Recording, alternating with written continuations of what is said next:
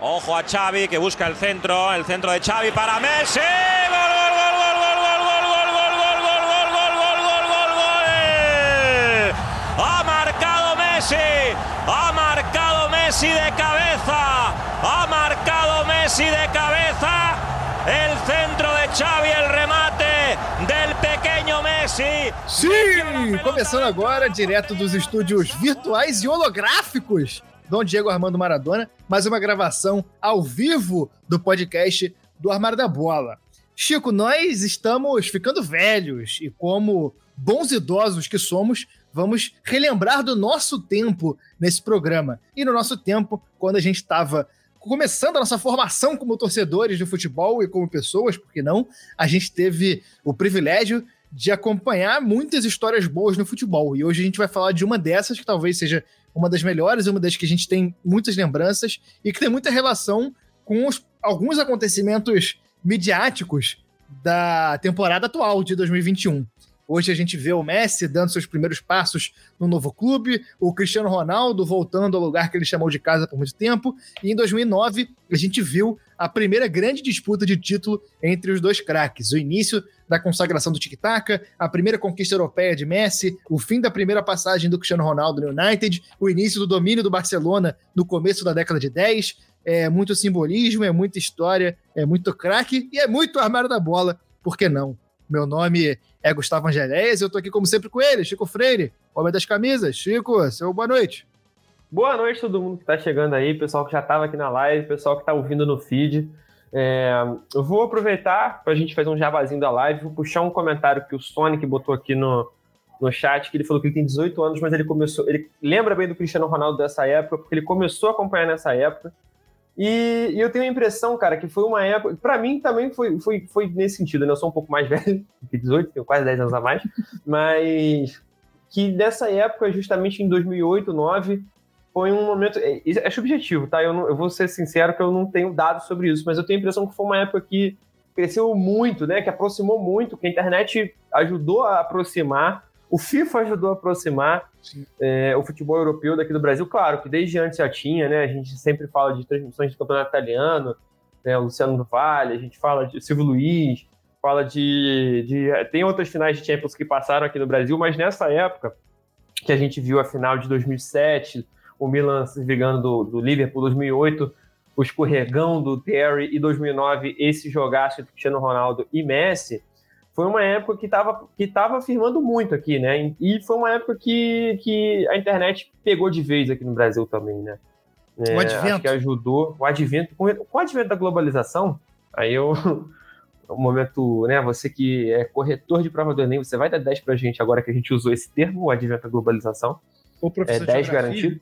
E, não, é uma Champions League muito maneira, cara. A gente foi revendo aqui os, os lances, a gente foi escolher uma edição, a gente falou assim, pô, vamos aproveitar que a Champions está começando e vamos escolher uma edição marcante da Champions. A gente escolheu essa com muito carinho, justamente porque teve no final o um encontro entre os dois melhores do mundo, é, um encontro entre dois timaços que marcaram muita época, entre dois técnicos é, absurdos e que, mesmo no caminho, teve, teve um clima muito legal, jogadores, times muito interessantes foi uma Champions que iniciou uma era muito impressionante para o futebol também, né? Que era do, do tic-tac do Barcelona.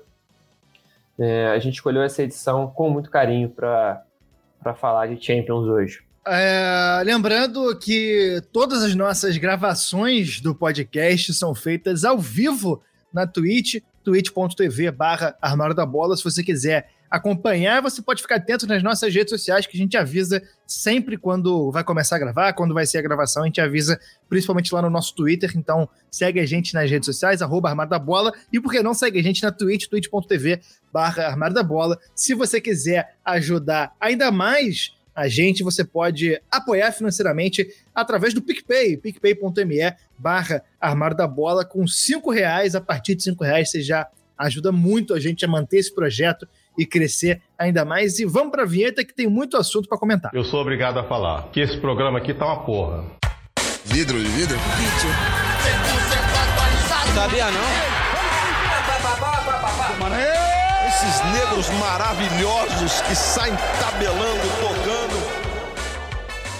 A gente vai falar agora da temporada 2008-2009, né? Champions League desse ano, uma Champions League muito boa que a gente estava acompanhando aqui, estudando para a pauta, vendo os confrontos. O... Já a gente vai comentar deles especificamente, mas é, já adiantando, a gente tem o Barça passando por Lyon, no momento de excelente fase do Lyon, depois Bayern de Munique, Chelsea para chegar na final com o Manchester United, e o United passou por Internacional e Porto, e depois Arsenal, uma Champions com pedreiras aí É, pros só dois não finalistas. teve, não teve nenhuma bobeirinha aí, não, cara. É. Só pedreira pros dois lados. uma pedreira. E, e uma Champions é, que é simbólica, né? Justamente por colocar os dois caras que dominariam a década seguinte, né? Isso ainda é na década de 10, de- na década de 00, do, a primeira década do século, mas na década seguinte, quem dominaria o cenário mundial de clubes, principalmente, de seleções menos, mas de clubes, quem dominaria isso seria Cristiano Ronaldo e Messi, os dois na Espanha, um no Barcelona e um no Real Madrid. E essa final acaba sendo simbólica, apesar do Cristiano Ronaldo estar no, no Manchester United. Hoje em dia a gente pode fazer essa leitura, né? Fazer essa, essa leve roubada para. Mas é muito simbólico realmente que ali os dois já começavam a ter esse domínio que a gente veria na década seguinte. O Cristiano Ronaldo tinha sido o melhor do mundo no ano anterior, o Messi seria melhor do mundo nesse ano. Anteri- no, antes, o Kaká tinha sido em 2007, e isso só ia se interromper depois. O Kaká ia ganhar em 2007, aí Cristiano Ronaldo em 2008, Messi em 2009, aí depois ia alterar Messi e Cristiano Ronaldo até 2018, né? Que foi quando o Modric venceu. E, e é isso, né? Um momento. Venceu. É, Mas, enfim, venceu, prêmio- venceu, né? É, prêmio de melhor do mundo, foda-se. Ninguém deveria ligar pra essa merda. é Uma, uma idiotice gigantesca, é um prêmio político ah, eu que eu, gosto. Não, eu, Não. gosto, eu gosto da teoria do prêmio, da forma como ele é feito, eu acho escrotão. eu, eu não gosto desses prêmios. O que quer dizer Ah, melhor do mundo? Nada contra. Ah, mas quais é são os uma critérios? gracinha, não, é uma. É uma... Ah, ah, o critério é o voto de todos os capitães do mundo, incluindo aí o cara da Mas seleção cada um de Kiribati, Cada da um seleção de. Vanuatu. Não tem uma orientação. não- não Eu quero saber o que, orientação. o jornalista do Tahiti acha que é o melhor do mundo. Eu quero saber. É, mas aí ele vota o baseado em da quais seleção critérios? de Ruanda, eu quero saber. Eu Ele quero- vota baseado em quais critérios? Não tem. Aqui, não ó. tem. O critério é ser craque. É, e o que é ser craque? Aí que entra a situação. Pra mim, é um, é um prêmio vazio. E aí a gente ia ter esse domínio, mas é uma, é uma final muito simbólica pra gente ter essa, esse início dessa nova década do futebol, né? Não, e, e é como você falou, o- não só o Cristiano Ronaldo era o atual detentor do, do, do prêmio individual, como o Manchester United era o atual campeão, né? É, Era o atual detentor da taça. E o Barcelona vinha num momento também. O Barcelona tinha sido campeão em 2006, né? Pouco tempo antes. Passou por uma. A gente vai falar um pouco mais do, do, do panorama de cada um dos times, como estavam chegando nessa temporada. Mas o Barcelona estava vendo a ascensão do Messi, né? Em 2006 ainda ele estava ali, mas ele não era é, titular, ainda não era do time, né? Quem, quem era o cara do Ronaldinho. O Barcelona teve um- uma, uma queda de desempenho muito, muito junto com, com, com o Ronaldinho, né? É, conforme o Ronaldinho foi perdendo o interesse ali, foi perdendo o, o, o auge dele, o Barcelona foi junto. E aí, quando o Guardiola subiu em 2008, é, ele conseguiu encaixar esse time, encaixar esse estilo de jogo, que ficou muito simbolizado por Xavi Iniesta, principalmente Messi, né? É, já vamos entrar aí, já entramos nesse papo, né? O, o, o Laporta assume como presidente do, do, do Barça, e aí ele promove o, o Guardiola, que estava no Barcelona B, ele tira o Frank Rijkaard do, do, do comando do time e promove o Barcelona, que o, promove o Barcelona, promove o Guardiola, que vinha tendo boas é, campanhas no, no Barcelona B, e foi um, um período complexo ali para botar o, o Guardiola, porque tinha é, algumas dúvidas sobre a qualidade dele, que era um técnico sem experiência, né? Sem experiência. E aí a gente Ele até tinha pegou. uma temporada só no, no, no É, pois é. time B. E a gente pegou até uma- umas declarações aqui, primeiro do, do Laporta falando sobre esse processo. Eu vou Então, até usar. rápido, um rápido parênteses, o Laporta já era presidente há alguns anos, né? O Laporta assumiu em 2003, ele que, tipo, em É, 2003 o Barcelona tava na merda mesmo. Ele trouxe o Ronaldinho e aí o time o time cresceu pra caralho, voltou, voltou a ser importante como, ele- como era na época do Cruyff, até com o Rijkaard no comando, né, em 2006. O Rijkaard ficou muito tempo, um cara muito bom. E, e o Rijkaard foi o, o, o, técnico anterior, né? É, exatamente, saiu para dar lugar ao Guardiola. E a, o momento de decisão de escolher o, o, o Guardiola é muito importante para esse time, porque o Laporta teve que bancar a escolha. É, e aí tem uma, uma fala dele explicando esse período numa matéria da ESPN que a gente vai linkar na descrição se a gente lembrar, que ele falou o seguinte: Naquele momento, precisávamos iniciar um novo ciclo e senti que era a pessoa certa. Estava com o Barça B. A primeira razão que eu daria é que Pepe ama o Barça. Ele é um fã do Barça de coração. Depois disso, tive uma referência de Rafael Juste, que estava seguindo o Barça B. Ele era um dos diretores muito próximos de mim e tivemos uma boa amizade. Ele me disse que Pepe estava pronto e que era trabalhador, alguém que era o primeiro a chegar e o último a sair. Depois, consultei Johan Cruyff, só. e Tiki Birkstein. Né? É, e o Tiki Birkstein, que foi diretor do futebol do Barça de 2013 a 2010, é, e disse aos dois que estava pensando que o Pepe poderia ser o novo treinador, e eles disseram que a decisão era corretíssima. E aí volta o Laporta a falar. Para falar a verdade, com a maioria da mídia, até com alguns membros do meu conselho, felizmente uma minoria, pensando em Mourinho, eu queria surpreender as pessoas com uma pessoa que conhecia e tinha participado completamente da filosofia de Cruyff, que incorpora o estilo genuíno de futebol no qual nosso modelo se baseia. Imediatamente o pessoal do Mourinho me ligou. Abre aspas. Suponho que tudo isso que você querer o Guardiola não é verdade e que você quer Mourinho. Eu disse a eles: olha, Mourinho é um ótimo profissional, mas eu decidi por Pepe Guardiola. Eu tenho uma imensa maioria no, eu tenho uma maioria no conselho, eu sei que existem três ou quatro que não têm certeza, o que é respeitável. Eu vou convocar uma reunião do conselho, porque esta é uma decisão realmente importante para mim. E aí ele acabou conseguindo convencer o pessoal. Obviamente, a, a, a benção aí do Cruyff é muito importante. E a gente fala bastante até desse estilo do, do Barcelona, que vai. Do, a gente fala da, da, no programa do Cruyff, a gente fala sobre as influências que esse time do, do, do Barcelona, do Guardiola bebeu, né? De onde o, o Guardiola bebeu, porque ali no começo dos anos 90, o Cruyff era o treinador do Barcelona e seria é, técnico do Guardiola, no volante, que era um cara muito importante para o esquema, e o Guardiola é, é, bebeu dessa fonte e usou outras referências para fazer esse time do Barça, que seria o Tic-Tac, que seria montado com muitos é, jogadores da base do Barça, que é o caso do Messi, que é o caso do Xavi, que é o caso do Iniesta, que é o caso do Busquets, que é o caso do Piquet, é, e alguns outros caras contratados. Né? Esse especificamente 2009, a gente vai ter o Eto'o, a gente vai ter o Henry, e é um time é, inacreditável. Né? O Piquet é... ainda foi e voltou, né? É, exatamente. Ele jogou no Manchester United e voltou. O... o... eu tenho a impressão que o, o, o Barcelona está sempre é, revezando entre o Laporta e o Sandro Rosel, presidente, né? Sempre um dos dois. O Laporta, inclusive, acabou de voltar a ser presidente. Coisa de seis meses aí, o presidente é. do Barcelona é o Laporta de novo. Exatamente. É, não, mas então, é isso que tinha acontecido, né? No começo dos anos 2000, o Barcelona tinha passado por um problema muito sério, aí, porra, é, tava numa fase tenebrosa, um problema muito, muitos problemas é, esportivos mesmo, né? Administrativos. O time não estava numa fase boa. É, contratou o Rijkaard de 2003, é um cara que, que tinha trabalhado com o Cruyff, é um cara que tinha sido um jogador muito bom, que é, que participou de uma, de uma época do futebol holandês muito positiva nos anos 90, né? um cara que aprendeu com outros caras muito bons, aprendeu com Van Gaal, aprendeu com, com referências muito positivas de futebol holandês. O futebol holandês é, um, é, um, é uma escola muito criativa, né? muito técnica, e, e foi um cara que assumiu e montou o timaço, né? um elenco que ele construiu um elenco que encaixou muito bem. Era o Ronaldinho como estrela, mas que tinha o Puyol, Iniesta, Xavi, Deco, Eto'o, Julio, Larsson, é, foi campeão da Champions em 2006. E, e assim, é, era um time que tinha jogadores da base, era principalmente o Valdez, o Puyol, o Xavi Iniesta, mas ainda não tinha esse negócio de ser a identidade formada Sim. desde criança.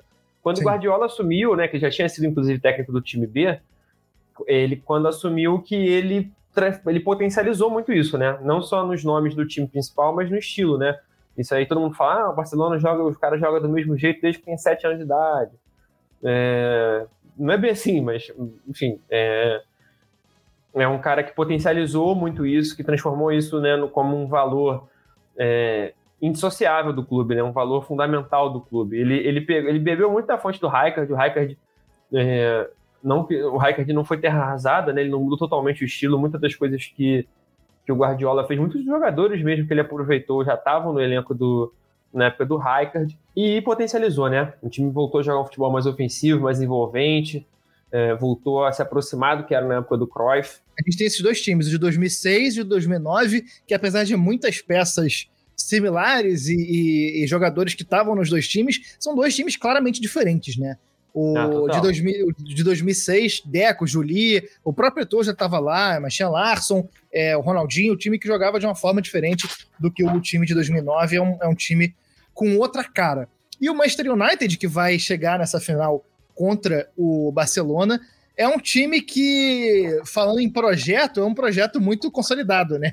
Um projeto que já vinha desde lá da década de 90 com o Alex Ferguson e que era o, um, grande time da, do momento, né? É um time que, mesmo às vezes não chegando sempre, não ganhando todos os títulos, era um time que estava sempre lá disputando, era sempre uma chance de, de, de ganhar alguma coisa e tinha sido semifinalista em 2007, campeão em 2008. Em 2008, o Cristiano Ronaldo, melhor do mundo, como a gente falou, e esse seria o quinto ano seguido com o time inglês na final.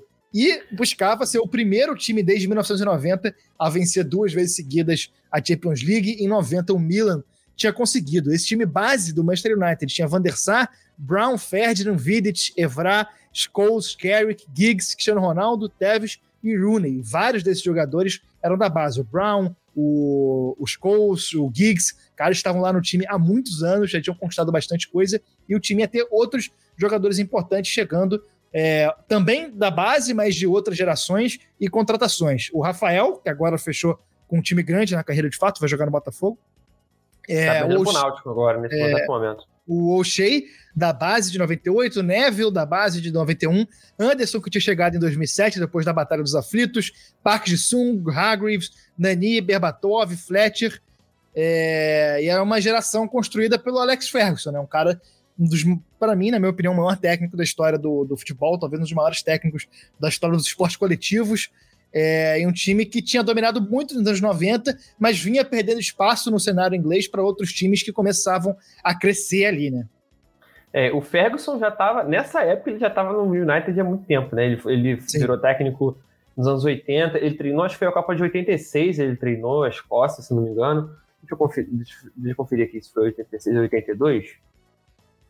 É, ele foi técnico da seleção escocesa na Copa de 86. E aí acabou e foi para o Manchester United ele passou um tempo sem conseguir ganhar nada, foram uns 3, 4 anos, e aí nos anos 90 ele botou de vez, assim, ele não é um cara que tinha um estilo de jogo muito definido, muito, muito é, característico, como era o caso do, do Guardiola, mas ele era um cara muito, muito, muito fora de série no mental, né? Na, na, parte de motivação, não só motivação no sentido de vamos jogar a bola, galera, mas no sentido de, de, de... Entender as necessidades do time. É. De, de, de, mexer com o psicológico do time, de, de mexer positivamente, né? De estimular os jogadores no dia a dia, nos treinos. Ele, cara, ele nem, ele nem treinava o time. Ele botava os caras, pro, os assistentes dele para treinar, ele definia o que ele queria, né? Ele definia a, a programação com os, com os, treinadores. Quem treinava era, os, era, os, era a comissão técnica. E ele era o cara que ficava no planejamento, na, na, na, motivação. Ele montava o time, claro, né? Montava o elenco, é, montava é, as escalações, mas ele não treinava. Ele era um cara muito mais focado nisso, né? Na parte de. É, ele era um cara que no, no, psicológico, mesmo no mental, não existe igual. Não existe igual. Um cara absurdo, um vencedor bizarro, um líder nato. Quantidade de jogador absurdamente fora de série que passou, que era uma pessoa antes e depois dele virou outra. É absurdo. Próprio Cristiano Ronaldo, Rooney, é, assim, em gerações e gerações de futebol. Ele nos anos 90 é, teve, no final dos anos 90, teve muito sucesso, ele foi campeão contra o Bayern, né, até no gol do Solskjaer, que agora é o técnico do Manchester United, que é o, pessoal, o que o pessoal chamava né, a Class of 92, que era o Giggs, Beckham, é, os dois Neville, o Scholes, é, eram, eram jogadores criados na base do Manchester United que subiram praticamente juntos e fizeram história. É, e aí esse time começou a perder, perder, protagonismo no começo dos anos 2000. O Beckham foi para o Real Madrid, é, enfim, aconteceram várias mudanças no time. O, o Arsenal do Wenger mesmo, né? É, que a gente fez um episódio especial sobre os Invincibles de 2004. O segundo episódio. É, um episódio bem legal. A gente, terceiro, aliás, terceiro. A gente tem esse episódio aí que a gente gravou, o Arsenal tomou o protagonismo, e agora, mais pro final dessa década, primeira década do milênio, o United estava buscando se restabelecer. Tinha contratado o Cristiano Ronaldo em 2003, tinha contratado o Rooney nessa época também. É, eram, eram outros jogadores, era um outro time buscando se colocar novamente como, como o pica da Inglaterra e o pica da Europa. É, aqui, assim, esse tipo de termo, é, é para ser social, para ser jornalístico, termo técnico, né? termo técnico. O termo é. técnico, eu acredito que é ser o pica, né? É. É, e aí, ué, o Chelsea estava também né, é, crescendo muito nessa época por causa do, do investimento da Abramovich. É, o Liverpool, apesar de não ganhar a Premier League, beliscou uma Europa League, foi, foi campeão da Champions 2005, vice em 2007. É, era uma geração que, que, o, que o United estava buscando se consolidar. Muitos caras aí, porra, é um time bem, bem impressionante. Né? O Rooney e o Ronaldo, uma combinação absurda, absurda meio de campo ali com os Scholes, com o Carrick, muito dinâmico, muito, muito, muita qualidade, né? É, sem falar, o Van der Sar, goleiro, é top 3 goleiros meus favoritos na vida. Absurdo. Eu sou muito fã desse cara. E também falo sem medo, o Vidic e Ferdinand nessa zaga, é, eles são considerados por muita gente a melhor dupla de zaga da história da Premier League. É, eu acho que tá, tá no top 3, top 5 com certeza, top 3 provavelmente melhores duplas de zaga que eu já vi. É, e o time chegava nessa situação, né? Foi campeão em 2008, 2007 perdeu na semi pro Milan, que foi campeão. 2008 foi campeão contra o próprio Chelsea e 2009 buscava esse bicampeonato. E aí, cara, é, a gente vai falar um pouquinho mais pra frente. Vamos fazer o contexto histórico? É, e aí a gente volta com, com aqui, a volta dos que não foram, né? A gente tem o nosso contexto histórico que a gente planejou mal no começo do, do podcast, que a gente resolveu fazer o contexto histórico dos anos e a gente esqueceu que os anos acabavam. Então, assim, a gente hoje em dia tem poucos anos que a gente não falou. É, e 2009 é um ano que a gente só falou de maneira muito rápida no, no episódio sobre o PET. Então a gente está com o regulamento embaixo do braço aqui para falar desse, desse. Eu achei que tu ia fazer em 2008. Não, 2009, pô. 2009 que é o ano que o, que o título aconteceu. É, o do, Arsenal 2004, tu falou 2004. O, o título aconteceu em 2005. Mas é que tu tá cobrando incoerência de alguém que é incoerente por natureza, cara. Então, assim, o erro é teu, não é meu. É verdade. É... E aí vamos fazer o contexto histórico de 2009, o ano do boi pelo horóscopo chinês. Então, Opa! Um muito querido aí para nós dois, um ano que a gente Pô, conhece. Não é à toa que tanta ano, coisa cara. boa aconteceu pra gente nesse ano, 2009. É... Ano também da astronomia, das fibras naturais e do gorila. É... Cara, fica aí um, um, um salve para todas as fibras naturais, para todos os gorilas que nos escutam, para todos os astros, para todas as estrelas, né? Que estão aí escutando a gente. Exatamente. É, bom, Todos pela, inter... celestes. pela internet vai que vai que esse, esse podcast chega em locais onde nenhuma Adriana jamais esteve. É, em 14 de janeiro, a economia chinesa ultrapassou a Alemanha e se tornaria a terceira maior do mundo, consolidação da China no cenário internacional pós-Jogos de Pequim, né? Os Jogos de Pequim foram uma demonstração de força muito grande do governo chinês e aí eles iam continuar crescendo até chegar hoje em dia, que é a segunda potência e vai se tornar a primeira potência mundial em breve, apesar do choro rindo. americano. É, eu já tô rindo aqui. Antes de, antes de você ler o próximo ponto do contexto é, histórico. O próximo Porque a gente ponto... vai falar daquilo, você sabe que a gente vai falar é, daquilo, é, né? Vai falar daquilo. Eu botei justamente por isso. Porque em 20, 20 ou 21 de janeiro de 2009, Barack Obama tomou posse como primeiro presidente negro dos Estados Unidos. E apesar dos crimes internacionais que ele cometeu, notadamente a Líbia, é um momento importante e, simbólico. A Síria também é um momento simbólico aí do, do, do dos Estados Unidos e acho que da, da luta é, por direitos é, da população negra nos Estados Unidos. E acho que para o mundo inteiro foi um momento de, de, de alegria poder ver um cara negro, filho de imigrante, carismático, sendo, é, carismático sendo eleito presidente da maior potência dos Estados Unidos, da maior potência do mundo e o país que mais cometeu crimes de guerra no mundo, mas nunca é julgado, enfim. É, um abraço para Jeff Bezos aí, nosso chefe aqui na Twitch. E um Barack Obama que teve seu maior momento como, como líder americano e em 2011, né, quando teve aquela foto do cover do Barack Obama com o cover do Bin Laden num bar em Duque de Caxias. Cara, isso é uma coisa que a gente nunca falou aqui. Nunca falamos. Isso, isso, é uma, rápido parece, isso é uma piada interna, cara, que eu e o Gustavo, a gente já fez, a gente já fez uns 4 ou 5 programas que se passam em 2011, e toda vez a gente fica e fala assim, a gente já fez contexto 2011? não, não fizemos. Aí a gente começa a procurar as coisas, a gente começa a fazer o, o, o contexto histórico e a gente sempre se lembra, caralho, claro que fizemos. Quando a gente vê que o, o Bin Laden morreu em 2011, a gente fala, porra, e aí tinha o Obama do Mengão e o cover do Bin Laden é. fazendo as fotos, bebendo cachaçinha no boteco, o cara no, no, no, o Bin Laden se escondendo no matagal e o Obama é. rindo pra caralho apontando. Isso aconteceu só umas oito ou nove vezes aqui no Armário da Bola. Isso. Em 25 de fevereiro, a gente tem aí o Acadêmicos do Salgueiro conquistando o Carnaval Carioca Tambor. com o samba sobre tambor, que a gente vai ouvir um trechinho agora. Vem no tambor dessa maioria, já furiosa, a bateria vai te arrepiar. Eu vou mutar o Chico porque ele tá atrapalhando. Quero ver!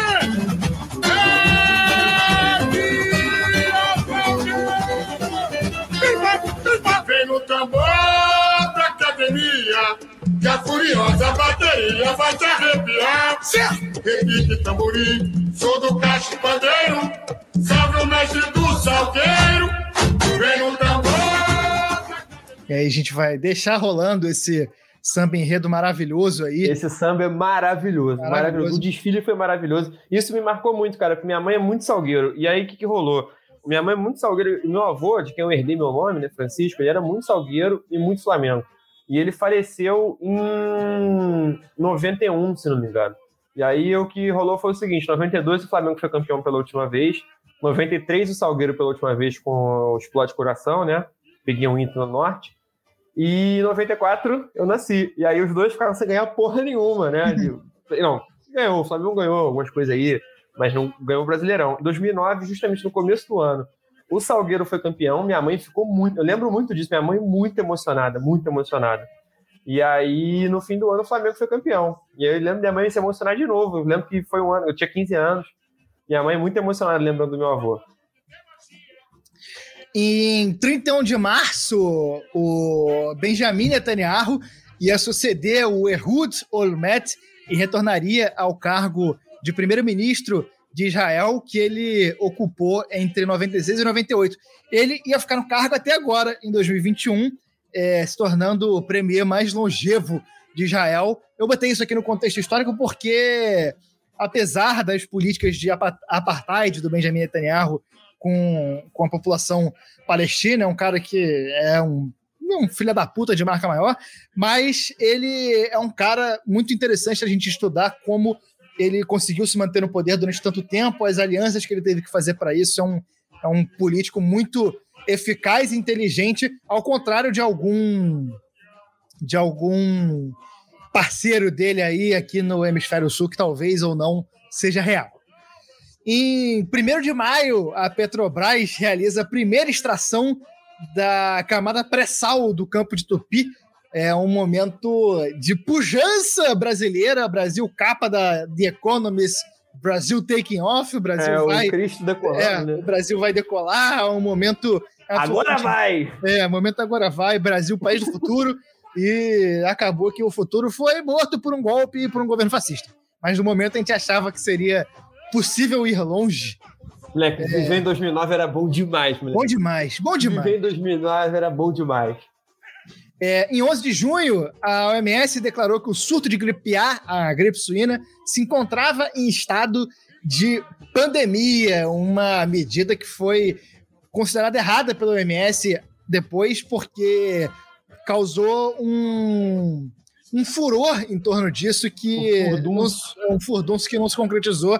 Acabou que foi uma, uma, um erro e que influenciou na, na pandemia agora de coronavírus. E coronavírus. Coronavírus? Coronavírus, isso aí. Eu misturei, né?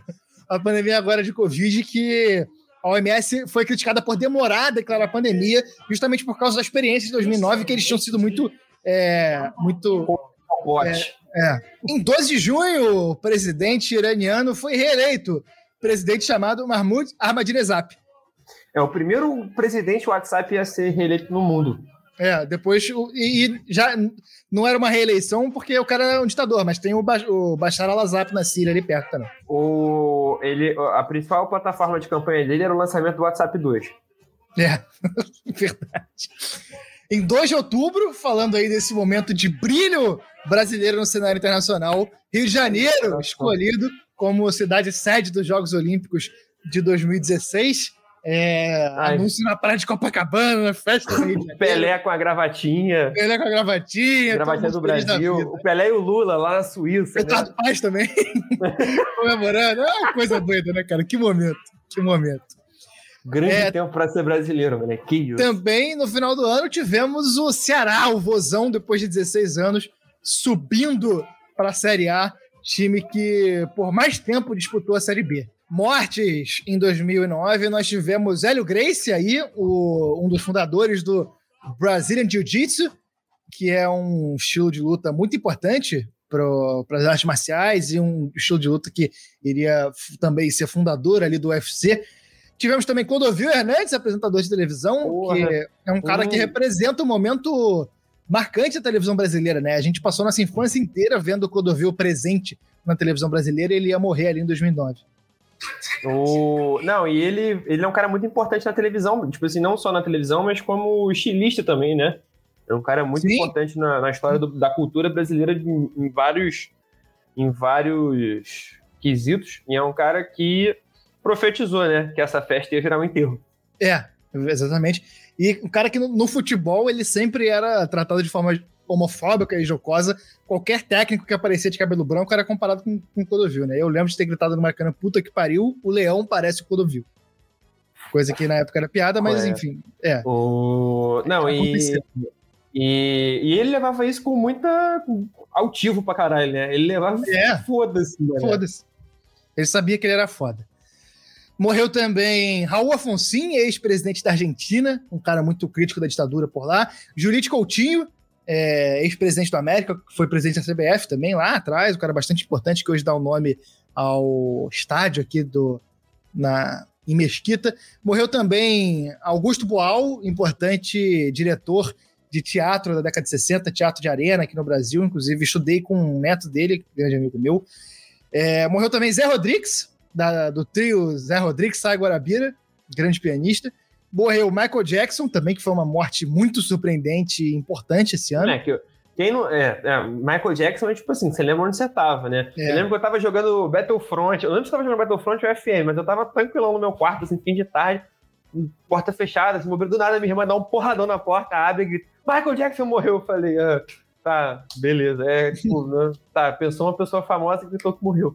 Aí eu, porra, caralho, liguei a televisão, falei, caralho, mano, que isso, morreu mesmo, viado. Aí botei lá, botei, abri o Globo.com, vi a notícia de caraca, mano, que isso, Michael Jackson morreu, mano. Na época eu não tinha Twitter, o Twitter já existia, mas eu não tinha. Tipo assim, que isso, bicho? Michael É. Jackson é daqueles que você pensa, puxa, mortal, né? É, é, pois é. Morreu também em 2009 Patrick Swayze, aí o fantasma. A cantora argentina Mercedes Sosa. Ele, é, fantasma. Aí, aí, aí é uma questão que a gente precisa chamar o Ghostbusters aqui, né? É. Paranana. Como que o fantasma morreu? Sei. Morreu também o antropólogo Claude Lévi-Strauss, aí um dos fundadores da antropologia moderna. O Robert Enck, goleiro alemão que tinha problemas de depressão seríssimos e se suicidou, foi um caso bastante é, emblemático na época. E eu botei isso aqui para a gente é, lembrar também como a saúde mental era negligenciada na época e hoje em dia continua sendo, apesar dos trabalhos para tentar melhorar isso. E perdemos também o Herbert Richards, versão brasileira. Ou, versão brasileira? Olha aí, rapaz. morreu em 2009. E agora a gente entra, de fato, na campanha dos dois times na UEFA Champions League de 2008, 2009. Outros tempos, tempos, né? Outros tempos. Uhum. PSG não estava lá, o Manchester City também não. Tinha dois times romenos, um time bielorrusso, um time cipriota e o Barcelona caiu no grupo C ao lado de Sporting de, de Portugal, Shakhtar dos Lesques da Ucrânia e o Basel da Suíça. O Manchester United caiu num grupo com Vila Real da Espanha, Aalborg da Noruega e o Celtic da Escócia. Cara, o, o Alborg, que é a Alborg, eu gosto muito desse, desse nome porque o cara botou esse nome para o time ser o primeiro na lista de chamada. O time, todo ano, antes de sair, antes de começar o campeonato, antes de ter o primeiro jogo, o Alborg sempre começa campeão. Porque ele é sempre o primeiro time na lista, porque ele tem AA, né? Toda vez Se que eu queria. campeonato terminasse hoje, Moleque, todas as vezes que eu. se terminasse hoje, antes de começar, né? É. Eu- todas as vezes que eu ia salvar um arquivo que eu queria que aparecesse em primeiro da lista, ou eu, ou eu salvava como a Alborg ou como a Abraão, porque era tipo A, A, B, né? Tipo, É. pra aparecer em primeiro na lista. É, o. Barça estreou com uma vitória boa sobre o Sporting por 3 a 1 e na segunda rodada o Messi precisou é, de pincelar a genialidade dele, estava perdendo para o Shakhtar, mas ele virou para 2 a 1 com um gol aos 87 e um gol aos 94. A partir daí, o resto do caminho foi tranquilo. 5 a 0 no Basel fora de casa, depois 1 a 1 em casa, 5 a 2 no Sporting em Lisboa e na última rodada, já classificado, perdeu por 3 a 2 para o Shakhtar dos Lesques com o time reserva e Silvinho em campo. Evita, Evita, evita. evita. Encerrou a primeira fase disparado com o melhor ataque, 18 gols, e o segundo colocado foi o Lyon com 14. Os dois times iam se enfrentar aí na- nas, na- nas oitavas. Já o, o United teve uma campanha. Não chegou a ser uma campanha ruim, assustadora, né? Se classificou em primeiro, mas com, até não teve nenhuma derrota, né? O Barcelona foi, teve uma derrota o- na última rodada. O United passou de fase invicto, né? Mas foi com. Dos seis jogos, teve duas vitórias e quatro empates, né? O empatite aí, né? Sim, Aí o Tite bebeu muito dessa fonte aí sim. o suposto treinador Adelor. É, foi estreou com 0x0 contra o Vila Real. O Vila Real, nessa época, era um time interessante, né? Tinha sido é, esculacho seu amante, né? Até o sufocante. não, mas não se esqueça que em 2006 o, o Vila Real quase chegou na final do Champions, né? O Vila Real com o Riquelme, era um Sim. timaço. Nessa época já não era mais o timaço do Riquelme, mas ainda tinha o Godin na zaga, o Edmilson estava jogando, depois Edmilson, né, que era do Barcelona, foi do Barcelona há muito tempo, estava no Vila Real. O Pirrez estava nesse time. Cazorla, novinho ainda, começando, estava no banco. Marcos Senna, também um cara experiente, que tinha sido campeão, tinha sido um dos principais jogadores da Euro em 2008, né? Ele estava nesse time do Vila Real. É, o Giuseppe Rossi, o atacante italiano, que tinha sido do Manchester United também, estava nesse time do Vila Real. É, e o Manchester United tinha uma, tinha, uma, tinha uma, uma expectativa legal de ser um jogo aí. Foram dois 0 a 0 em Manchester United e em Vila Real. Em United, né? E Em United, em Vila Real. em, em Vila Real. É, acabou que o time teve. começou empatando, teve duas vitórias grandes, muito parecidas. A primeira contra a Alborg. Eu, eu separei aqui, né? Foi com um gol do Rooney e dois do Berbatov. O Berbatov tinha acabado de chegar, né? O United foi campeão em 2007 e 2008. O Berbatov chegou para a temporada de 2008 2009. Chegou muito bem. O jogador sabia fazer gol, tá? Sabia. Berbatov sabia fazer gol, encaixou bem nesse ataque aí. O time da. Cara, o ataque do Manchester United era muito brabo nessa época. Muito, tinha muito Tevez, tinha o, o Nani, que Muita era um jogador opção, muito muita opção. útil, muita opção. E eu anotei aqui uma coisa que eu. eu É fundamental. ressaltar, eu acho que é fundamental, é que o árbitro desse jogo aí, do. do desse 3 a 0 eu vou até confirmar se esse é o nome, é isso mesmo. É, é um, foi, um, foi um árbitro português nesse, nesse confronto na Dinamarca, árbitro português, cujo nome a gente precisa até parar e dizer aqui, porque é um nome fantástico. Tem que dizer. Olegário Benquerença. Porra. Isso é um puta do nome. Essa baita força nominal, cara. Isso é uma baita força. Se, ele, se, ele, se força nominal fosse força física, ele era o Terry Crews. É, e, se- e- com essa força nominal ele poderia ser o que ele quisesse, ele escolheu ser juiz, mas se ele quisesse ser presidente do, do universo, ele seria. Olegário Bem-Querença. Como é que você vai dizer não pra um cara desse? Se o cara chega lá, Bravo. pra, prazer, Olegário Bem-Querença. O pro- Prazer acho- meu. pro- É, prazer é meu. Acho que o problema dele é que pouca gente fala português no mundo. Azar dele. É. E nós também. O, o jogo seguinte também foi 3 a 0 contra o Celtic. Um gol do Rooney, dois do Berbatov. É, e aí o time foi só empatando até o final, né? Três empates, um a um. Arrancou um empate contra o Celtic com um gol do Giggs aos 84. Outro 0 a 0 com o Vila Real e 2 a 2 contra a Alborg já contra já com time reserva também, com time misto. É, o Barcelona terminou com 13 pontos, 4 vitórias, um empate uma derrota. E o United terminou com 10 pontos, duas vitórias, quatro empates E nenhuma derrota. Aqui no chat da Twitch é importante que o, o nosso amigo Sonic 2 lembrou que o Olegário foi parodiado com os seguintes versos: Abre os olhos, Olegário. Quando a bola passa da linha, é golo no meu dicionário. Baita Né, canção. Que Baita canção. canção. Que Baita canção. Botaram dicionário na música, mano. Porra! É, e aí, na, nas oitavas. Aquele, o Olegário Bem-Querença, o negócio de Bem-Querença, ó, o gol do Botafogo. O negócio de Bem-Querença é, é meu Bem-Querer, né? Tem um monte de música aí que, que É. pode ser aí em homenagem ao, ao menino Olegário.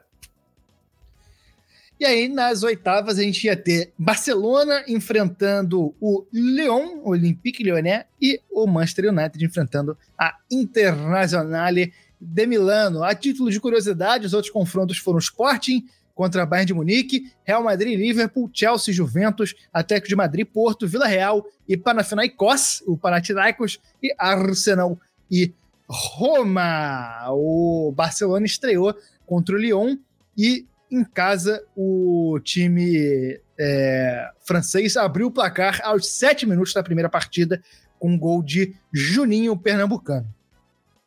Cara, eu. eu, eu tá, os pernambucanos aqui, eu lembrei da piada, né? Quem nasce em Pernambuco, pernambucano, quem nasce em Tilambu, Tilambuco.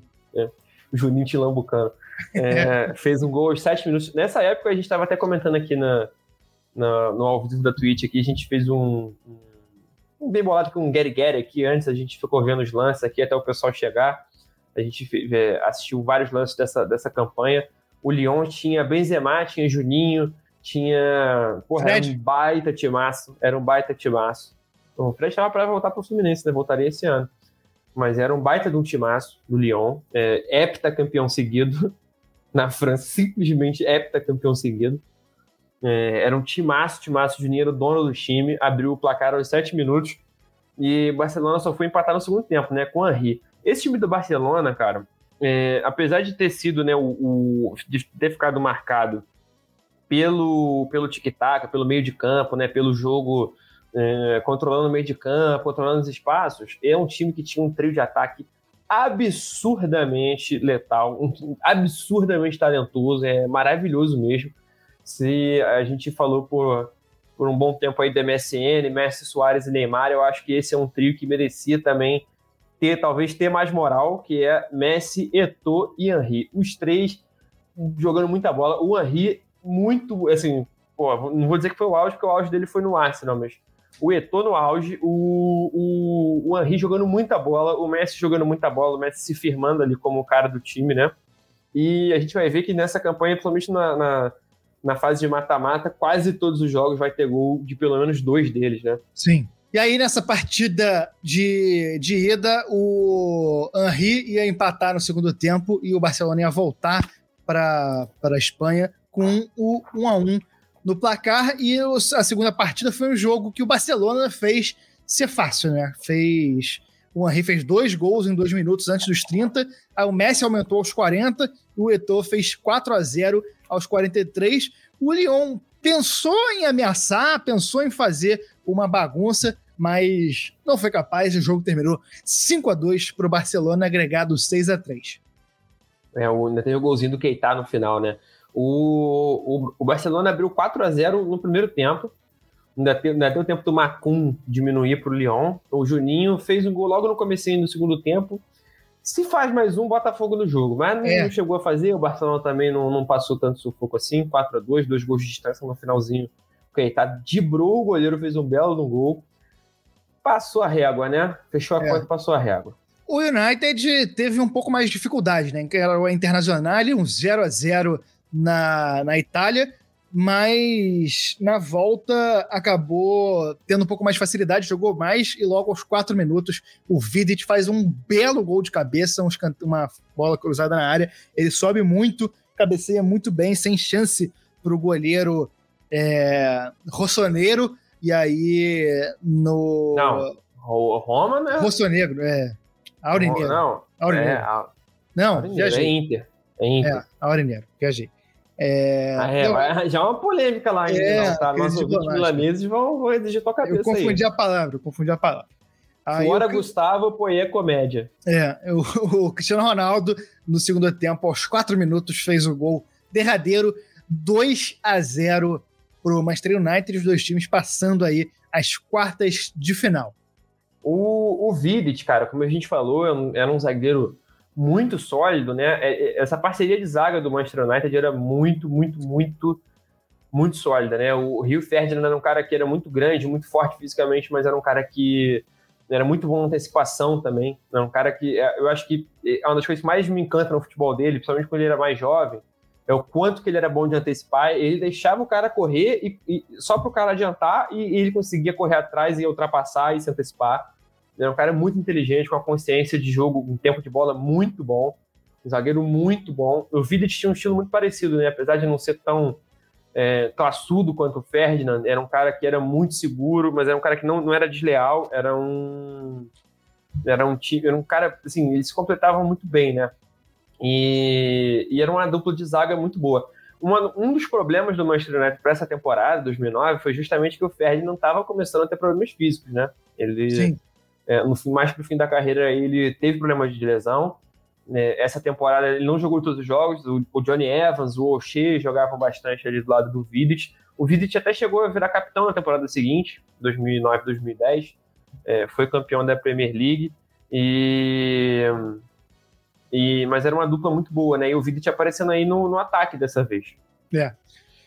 Nas quartas de final, o Barcelona, na primeira partida, já passou o carro, venceu o Bayern de Munique por 4 a 0 num jogo que não deu chance. O Barcelona jogou muita bola e o, e o Bayern de Munique aí, em crise, é, acabou não tendo chance nenhuma. A defesa bastante desorganizada, defesa com Breno na, na, na zaga, o outro estava na lateral direita. Um time bom até do, do Bayern de Munique, tinha Ribéry, tinha o Luca Toni, Altin Top, tinha o Van Bommel, mas nessas quartas de final contra o Barcelona não teve chance. O Messi abriu aos 9, o Eto'o ampliou aos 12, Messi fez mais um aos 38 e o Henry fez um ao, é, aos 43. Na Alemanha, o Bayern até tentou fazer alguma coisa, mas não, não foi páreo, ficou um a um o resultado. E na nosso outro time aí, o United, querendo vingança contra o Porto de Portugal, que tinha eliminado o Manchester United na Champions em 2004, ano que o Porto seria campeão. No Old Trafford, quem abriu o placar foi o time de Portugal, com o glorioso Ceboia Rodrigues. Olha aí, aos 4 minutos. Aos 15, o Rooney empatou e o Tevez, Carlitos Tevez, virou aos 83. Só que aos 89, o Gonzalez empatou e o resultado do primeiro jogo foi 2 a 2 Decisão ficou para a cidade do Porto, para o Estádio da Luz. Cara do Dragão, mané. Tá, ma- Dragão. Tu tá maluco, Gustavo? Tu, tu, tu, tu usou droga hoje, cara? Cara, Tá hoje especificamente não.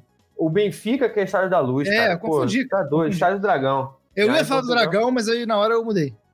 O, o Cristiano Ronaldo, com seis minutos de jogo, decidiu naquela, naquela, naquela porrada seca que ele dava de fora da área.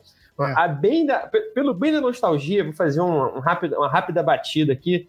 É, a gente, nas oitavas de final, tirando os jogos que a gente falou, a gente teve um Vila Real 1 a 1 com o Panathinaikos, falei certo? Sim. Já posso me tornar um Angeléias? Vamos casar? Ah, você Quer já casar é comigo? muitos anos. É, foi um a um com gols do Giuse- Giuseppe Rossi e Caragunes. Teve um Atlético de Madrid e Porto com Forlan e Lisandro Lopes brilhando. O Liverpool meteu 5 a 0 no agregado no Real Madrid, com, com direito a gol do Benayoun, fazendo 1 a 0 no Santiago Bernabéu. É, Arsenal e Roma decidiram nos pênaltis. É, em Londres foi 1 a 0 com gol do Van Persie e em Roma foi 1 a 0 com gol do, do Juan, zagueiro, Juan Jesus. Juan Jesus não. Juan Silveira, Juan Jesus é o é o, é o outro que tá na Roma. É, e aí o, o Arsenal ganhou nos pênaltis, o jogo que tinha Eduardo da Silva, Totti, Nasri e Júlio Batista em campo. E o Bayern meteu 7x1 no Sporting, mano, com, É. com, com uma prévia aí, né? Com cinco anos de avanço. Podolski, Schweinsteiger, Klose e Miller fazendo gol num, num jogo de mata-mata, vestindo vermelho. É Eles tinham experiência situação- nisso. ele- Eles eles estavam treinando desde cedo. E ele É. contou também com o gol do Anderson Polga contra. Já nas quartas de final, é, além dos jogos do, do Barça e do Manchester United, teve um 3 a 1 que o Chelsea meteu no Liverpool. é, um clássico inglês aí, jogaço, 3 a 1 pro, pro Chelsea na ida, e no jogo de volta um jogo louco, 4 a 4 o Liverpool abriu 2 a 0 tava passando, aí o Chelsea empatou com 6 minutos, fez dois gols, Chelsea pegou a, pegou a vantagem, o Lampard deixou, passou o Chelsea, aí o, o Lucas e o Kuit fizeram gol pelo Liverpool, o Liverpool passou aos 81, aos 83, só mais um golzinho, 5 a 3 o Liverpool passava, só que aí acabou fazendo 4 a 4 o Lampard aos 89, Chelsea passou para as semifinais. E nas semis a gente teve o confronto do Barcelona contra o Chelsea e do Manchester United contra o Arsenal, três times ingleses aí na semifinal. Vamos começar pelo clássico, né? Manchester United e Arsenal. Um jogaço, um confronto gigantesco, gigantesco. E na partida de ida, o O'Shea foi responsável pelo único gol. O Arsenal era um time clássico do, do FIFA, né? Tinha Almunia, Sanhá, Rê, Silvestre, Gibbs, Song, Diaby, Walcott, Fábrica, Nasri, Adebayor, Van Persie, tinha Eduardo da Silva, tinha o Ramsey, Juru, Ebue e o craque desse time que era o Bent. Como a gente estava até debatendo aqui antes do, da live, é, gente, é um time que de muito talento e de jogadores que poderiam ser e não foram, né? O Nasri não chegou a ser o que a gente esperava. Sim.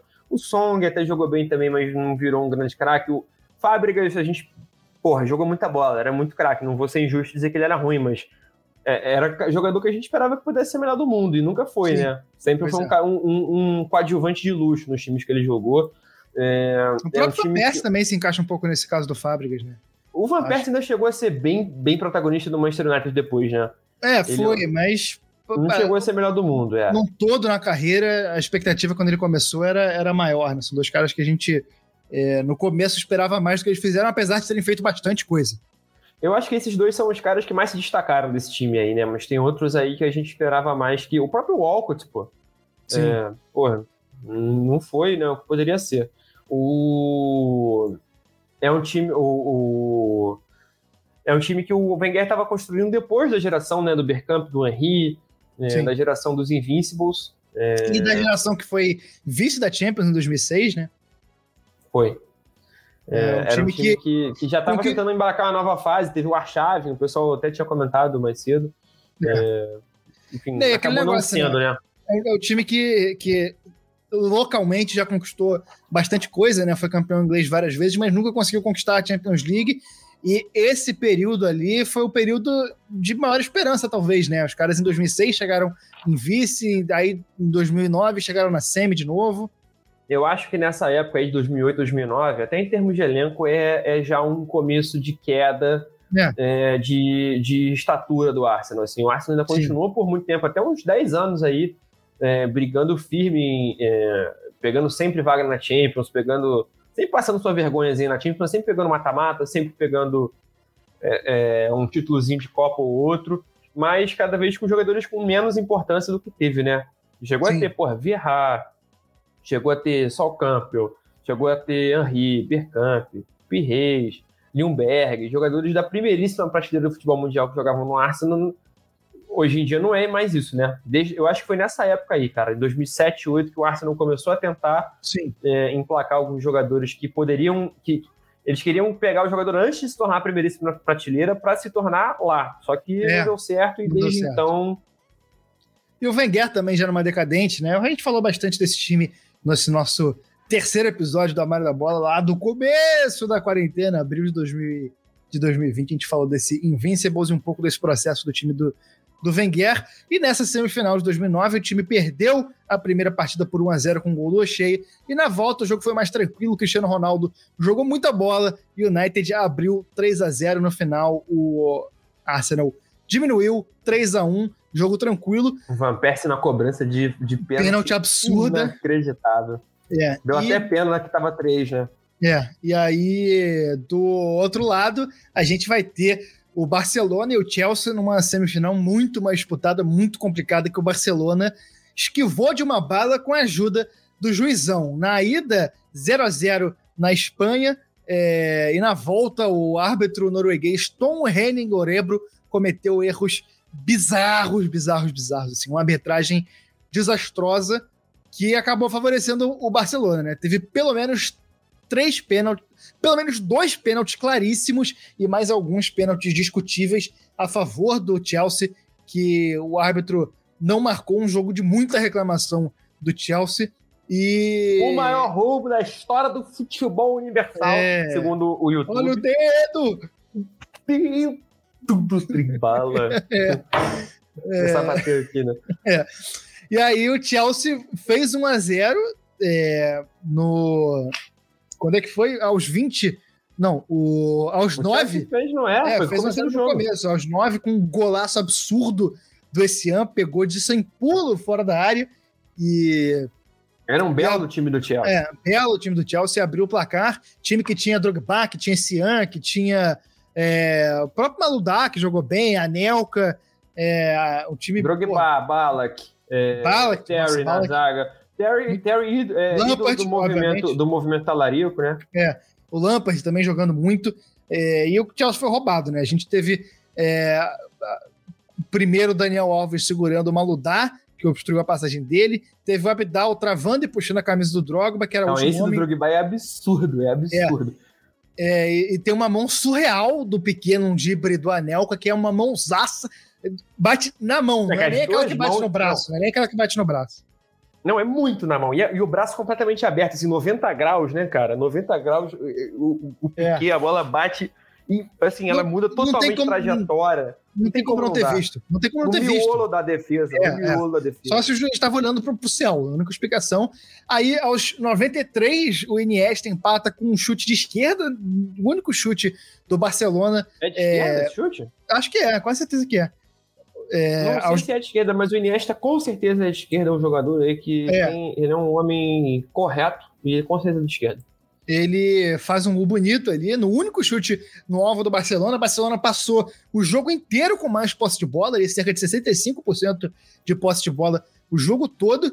Só que as chances do jogo eram do, do Chelsea. O Chelsea, quando chegava, chegava bem e o Barcelona se salvando. Teve defesa boa do, do Valdez, teve esses lances todos de pênalti. Só que aí, no final do jogo, no, no último momento, o goleiro já na área, Peter Cech tentando cabecear pro gol, imitar o goleiro Lauro o uma mão Outra mão bizarra, absurda. uma bizarra do Eto'o. Ele tá com o braço aberto pra cima e aí vira zona, todo mundo vai pra cima do, do juiz e aí é revolta, todo mundo fica muito puto porque foi uma, uma, um- uma arbitragem desastrosa que favoreceu o Barça. Não, não é um complô nem nada, obviamente, mas assim, uma arbitragem que acabou favorecendo o Barcelona até pelo fato das grandes jogadas do jogo terem sido feitas pelo Chelsea, né? Os grandes momentos da partida foram do Chelsea, os gran- as grandes chances, então os momentos capitais que o juiz teve que intervir foram todos do Chelsea. Ele acabou não tomando as decisões que deveria tomar e o Barça passou com um a um no gol fora de casa. Que vale dois. E vale dois. Então foi 2 a 1 pro Barça. Foi dois a um pro É, Barça. o... Não, esse jogo foi o mais difícil do Barcelona, com certeza. É o time que chegou aí fazendo gol pra caramba em todas as rodadas, né? É um time que mostrou o potencial ofensivo que tem, né? Um time muito bom no ataque, muito, muito poderoso, muito bem. E esse time do Chelsea bateu de frente pra caramba, né? É, é um time que, que fez um jogo duríssimo. E a gente vê só a posse de bola, é um, é um dado totalmente enganoso. O time do Chelsea do Gus Hiddink, inclusive. Sim. É, é um dado totalmente enganoso, assim, porque o jogo foi todo do Chelsea. Todo. É. Tem dois, três lances de bola parada que o Daniel Alves cobra, é, mas assim, mais ou menos perto do gol, não chega a ser aquela bola tipo. "Uh".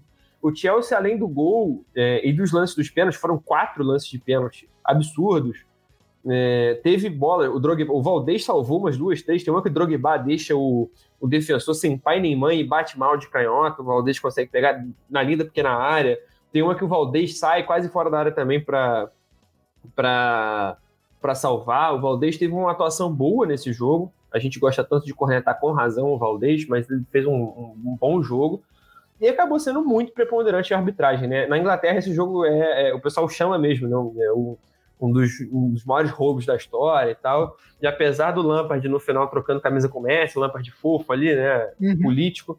O, o Drogba e o Balak, o Balak e o Terry, na hora que os juiz apita vão pra cima dele, o Drogba foi ensandecido pistolaço pra cima do árbitro. É, ficou famoso, né? O Drogba gritando fucking disgrace. Isso é fucking disgrace. É uma putaria. É uma Um putaria isso aqui. É. Mas acabou que o Barcelona, com putaria, passou para a final. A gente ia ter Barcelona e Manchester United na final em 27 de maio de 2009, data importante aí, de, de maio, no Estádio Olímpico de Roma. Os times já tinham. Começamos com um cenário. Moleque, você É. vê os lances desse jogo, a- que, a, que a câmera pega mais de baixo, sem ser a câmera da televisão, né? Mas a câmera de, de campo ali, que mostra aquele telhadinho assim, curvadinho, né? Que tem Naquele várias estádio. calhazinhas. Esse estádio é um espetáculo. É, um Os times- espetáculo. os times já tinham se enfrentado outras vezes em competições continentais, mas nunca com essa importância. Em 91 foi a final da Cup Winners, é, da É Winners Cup. que- é, a Cup Winners Cup é né, o, o time campeão da Copa de cada país se enfrentava. É. Era, uma, Em 2007, era uma competição só pros. E aí em 2007 2008 se enfrentaram na semifinal. Foi 0 a 0 no Cup Nou e 1 a 0 para o United no Old Trafford. O United tinha três títulos de 68, 99 e 2008 e 100% de aproveitamento em finais. O Barça tinha dois títulos em 92 e 2006 e foi vice outras três vezes, 61, 86 e 94. E os dois times eram os atuais campeões nacionais. O United tinha sido campeão de quatro taças possíveis na temporada, é, na temporada anterior, né? É, É porque o Mundial ele joga no. É, o Mundial é nessa temporada, razão. É na metade da temporada 2008 É. 2009, né? é, Mundial, Premier League, é, League Cup, a Supercopa da Inglaterra e o Barcelona queria ser o primeiro time a fechar a tríplice coroa com La Liga, Copa do Rei e Champions League. E ainda ganharia a Supercopa Europeia, Mundial 2009 e completou o sextete, são seis títulos na temporada De, De seis 2009. disputados. é, de seis disputados. O Barcelona entrou com Valdez, Puyol, Yaya Touré, Piquet e Silvinho. O Barcelona estava desfalcado do... Dos dois laterais. É, dos dois laterais. Do Rafa Marques, na zaga, estava era o- desfalcado. E o Dani Alves e o Abidal estavam fora também. Acabou que botou o Puyol na lateral direita e o Silvinho na lateral esquerda. E na zaga entrou ali com o Yaya Touré e Gerard Piquet. No meio campo tinha Busquets, Xavi e Iniesta no ataque. Messi, Thierry Henry e Samuel Eto'o entraram ao longo da partida. O Seydou Keita o e o Pedro entrou no finalzinho. O time que ainda tinha o uruguaio Martin Cáceres e o islandês Eidur Gudjonsson, time treinado pelo Pepe Guardiola. interminável, terminado inexorável, inoxidável. Eidur Eu, Gudjohnsen. Eidur time treinado pelo Pep Guardiola. O Manchester United prepara aí o, o lenço, né? Que esse time é de chorar.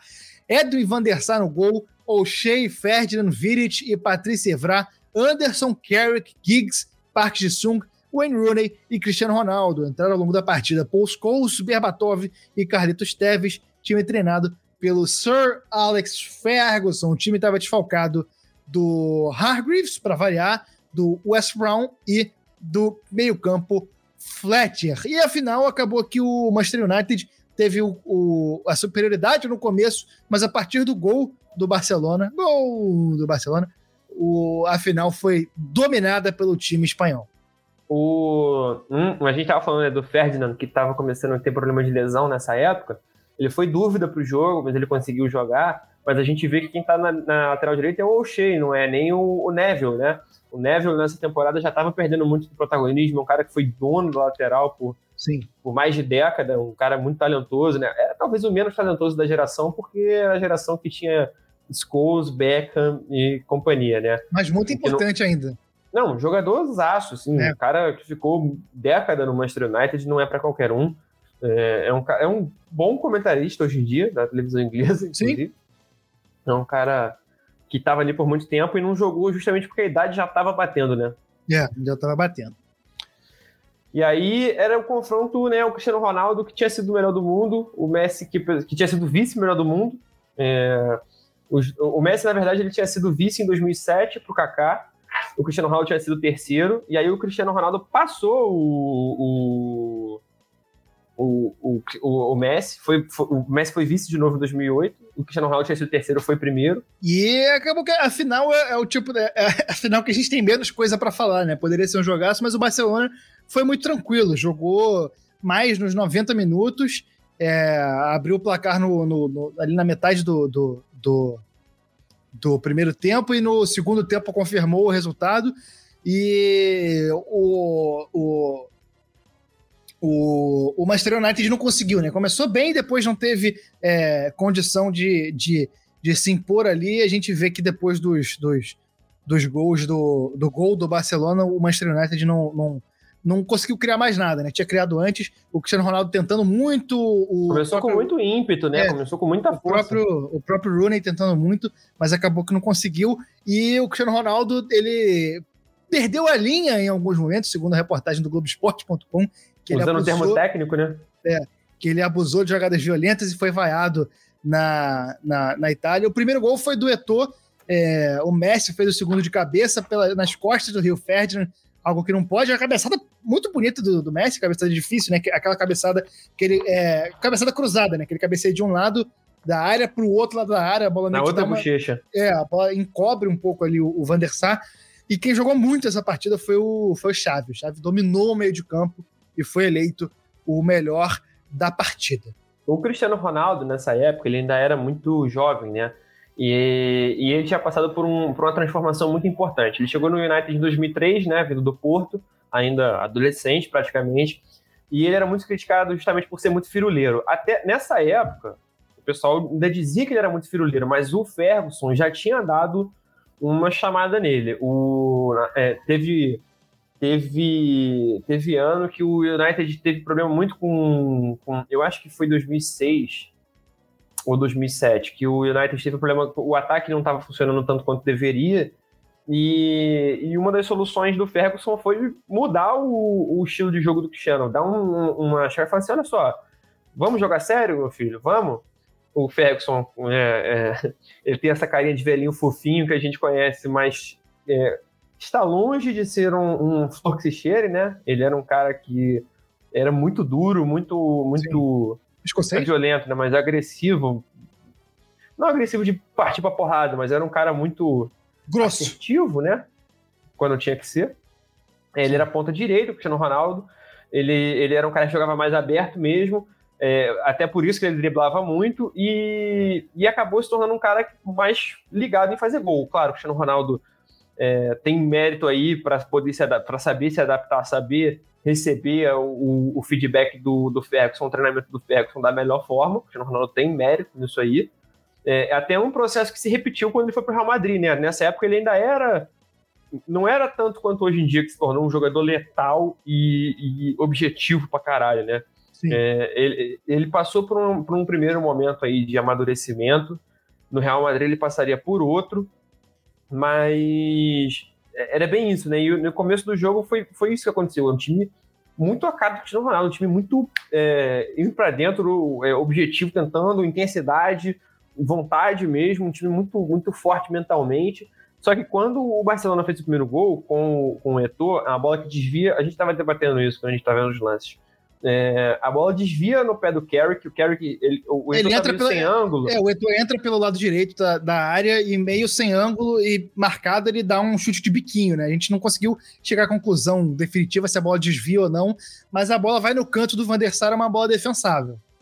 É, ela, ela desvia assim no pé do Carrick, ela, ela, ela dá uma. Ela, ela muda a trajetória dela, tipo assim, ela não ia ser naquele, daquele, daquela forma e, e o, só que o Van der Sar acaba tomando gol no canto dele, né? Ele, ele é, pega um pouco de, de, de surpresa ali com essa mudança da bola no pé do Carrick e, e não consegue pegar. É, foi, foi desvio e foi falha ao mesmo tempo. Não é um frangaço, mas ele falhou. É.